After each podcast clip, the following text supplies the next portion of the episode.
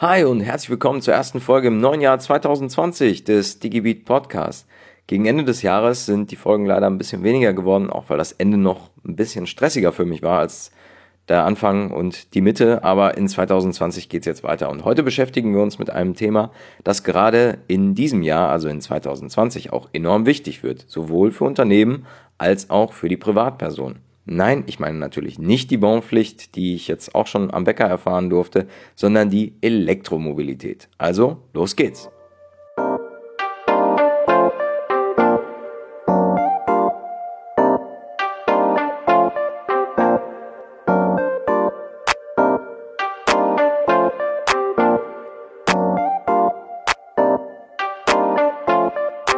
2020 ist das Jahr der Elektroautos und der E-Mobilität. Warum?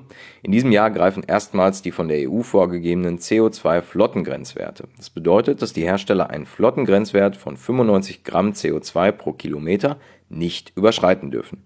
Für diese Grenze überschritten, dann folgen ab 2021 Strafzahlungen an die EU. Dieser Flottengrenzwert bedeutet, dass die Fahrzeuge im Durchschnitt nicht mehr als 95 Gramm CO2 pro Kilometer ausstoßen dürfen. Sollte ein Fahrzeug dabei sein, das dann weit unter diesem Wert liegt, darf ich auch ein Fahrzeug hergestellt haben, was weit über diesem Wert liegt. Das Problem für die Hersteller ist dabei aber, schon bei einem Mittelklasse Pkw mit Verbrennungsmotor ist es technisch kaum möglich, den Kraftstoffverbrauch so weit zu senken, dass der CO2-Grenzwert von 95 Gramm erreicht, geschweige denn unterschritten werden kann. Demnach bietet sich gerade jetzt an, Elektrofahrzeuge und Hybride auf die Straße zu bringen, da diese Autos logischerweise 0 Gramm pro Kilometer ausstoßen. 2030 müssen dann weitere 37,5 Prozent CO2 reduziert werden. Also wird es jetzt an der Zeit, mit den Elektroautos anzufangen. Und wo stehen wir in Deutschland, wenn es um Elektroautos geht? Ich sag mal, na ja. Für das Jahr 2020 waren von der Politik als Zielmarke eine Million zugelassene Fahrzeuge ausgeschrieben. Im Oktober 2019 waren es dann seit 2010, also in knapp zehn Jahren, 284.000. Die Fördermittel von 600 Millionen, die von der Regierung zur Verfügung gestellt wurden, sind bis heute nicht ausgeschöpft. Was lässt sich daraus schließen? Die Angebote der Hersteller waren scheinbar weder preislich attraktiv noch alltagstauglich genug für die einzelnen Personen. Das bedeutet auch, dass die Fördermittel bestehen bleiben. Der Umweltbonus soll bis ins Jahr 2025 fortgeführt werden. Für ein E-Auto mit einem Listenpreis von bis zu 40.000 Euro gibt es zukünftig einen Bonus von 6.000 Euro statt der 4.000 Euro, die es zuvor gab. Jetzt ist aber auch die Frage nach der Infrastruktur. Die soll auch noch ausgebaut werden und es soll kräftig investiert werden. 50.000 neue Ladestationen bis 2022. So viel zur Lage der Nation, wenn es um Elektromobilität geht. Aber wieso geht es gefühlt eigentlich immer noch nicht wirklich voran? Aus meiner Sicht liegt das an dem berühmten Henne-Ei-Problem. Bei der Redtree beschäftige ich mich natürlich auch mit der Elektromobilität und es fällt immer wieder das Gleiche auf. Die Energieversorger bzw. die, die die Ladesäulen zur Verfügung stellen könnten, sind vorsichtig und warten auch noch ab, weil noch nicht genug E-Autos auf der Straße sind. Die Menschen, die sich die E-Autos holen wollen, sind vorsichtig und warten noch ab, weil noch nicht genug Ladesäulen zu finden sind. Wie bewältigen wir das Problem aber jetzt? Weil das ist natürlich generell schwierig. Jetzt haben wir uns im Produktmanagement bei der Redtree natürlich auch damit soweit auseinandergesetzt. Bei der Entwicklung eines zeitgemäßen und zukunftssicheren Kundenportals spielt natürlich auch die E-Mobilität eine Rolle. Wir sind in der Entwicklung des Portals jetzt logischerweise auch schon bei anderen Themen eine Ecke weiter, sodass wir das wunderbar mit der Elektromobilität koppeln können. Das große Thema dabei ist die dezentrale Erzeugung von Energie. Jeder Einzelne, der Energie herstellt, über zum Beispiel Photovoltaik, könnte in Zukunft diese Energie auch der Gemeinschaft bzw. der Gesellschaft zur Verfügung stellen.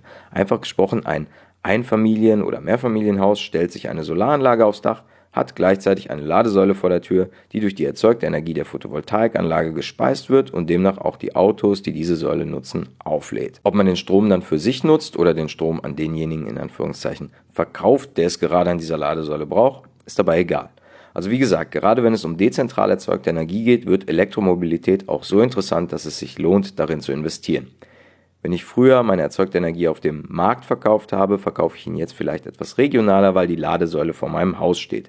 Natürlich müssten hierfür dann auch einige Gesetze geschaffen werden und das ganze Doing, die ganzen Prozesse müssen natürlich durch eine bestimmte Software abgesichert sein, beziehungsweise einfach funktionieren und einfach funktionieren. Ich möchte jetzt natürlich nicht zu viel verraten, wenn es um das Kundenportal geht, das Redtree entwickelt, aber hier arbeiten wir schon jetzt an einer Version, die zukunftssicher ist und auch in Zukunft auf eine schnelle Abwicklung setzt bei diesem Prozess. Natürlich klingt das jetzt im ersten Schritt nach einem 10-Jahresplan als nach einem 3-Jahresplan, aber die dezentrale Energieerzeugung ist schon so weit, dass man diese Thematiken koppeln kann. Die E-Mobilität noch nicht. Aber es wird nicht lange dauern, bis auch sie soweit ist. Und bis dahin müssen die Privatpersonen eben hoffen, dass interessante Modelle mit vielen fahrbaren Kilometern auf den Markt kommen. Für 2020 sind einige interessante Fahrzeuge dabei.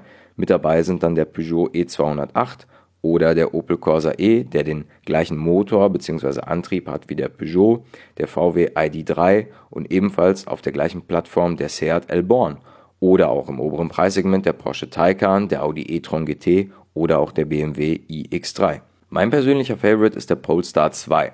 Und auch wenn ich nicht der größte Volvo-Fan bin, überzeugt mich bisher das Design des Autos. Das UI hingegen kann definitiv nicht gegen einen Tesla ankommen. Das Polestar UI könnt ihr euch online auch selber anschauen als Demo unter hmi-app.polestar.com. Auf einem Tablet oder einem Smartphone der neuesten Generation könnt ihr das Ganze aufrufen, speichern und eben ein wenig ausprobieren und rumklicken. Leider bin ich jetzt noch keins dieser Fahrzeuge gefahren, bin aber gespannt, wie sie sich auf der Straße machen, was das Fahrgefühl angeht und gerade mir besonders wichtig, wie das UI funktioniert und ob es so funktioniert, wie der User, also ich, es braucht. Denn hier glaube ich macht Tesla genau das Richtige. Die fragen sich nämlich, was braucht der User, wenn er ein Elektroauto fährt? Das brauchen wir dann auch im UI und im Cockpit. Als BMW-Fan hoffe ich natürlich, dass dann auch BMW da etwas raushaut, was die Freude am Fahren beibehält. Und für 2020 hoffe ich einfach, dass es richtig kräftig losgeht mit den Elektroautos oder noch besser weitergeht und ich euch dann spätestens im Jahr 2021 berichten kann, wie mein Elektroauto mich von A nach B transportiert. Seid ihr schon einen Stromer gefahren? Was waren die Highlights oder was ist eher schlecht gelaufen? Seid ihr vielleicht auch ein Verbrenner-Fan? Schreibt es in die Kommentare. Lasst uns etwas über Autos fachsimpeln, wie man es sich im Jahr 1990 vielleicht noch nicht vorstellen konnte. Und bis dahin wünsche ich euch noch ein erfolgreiches Jahr 2020. Bleibt digital. Tchau.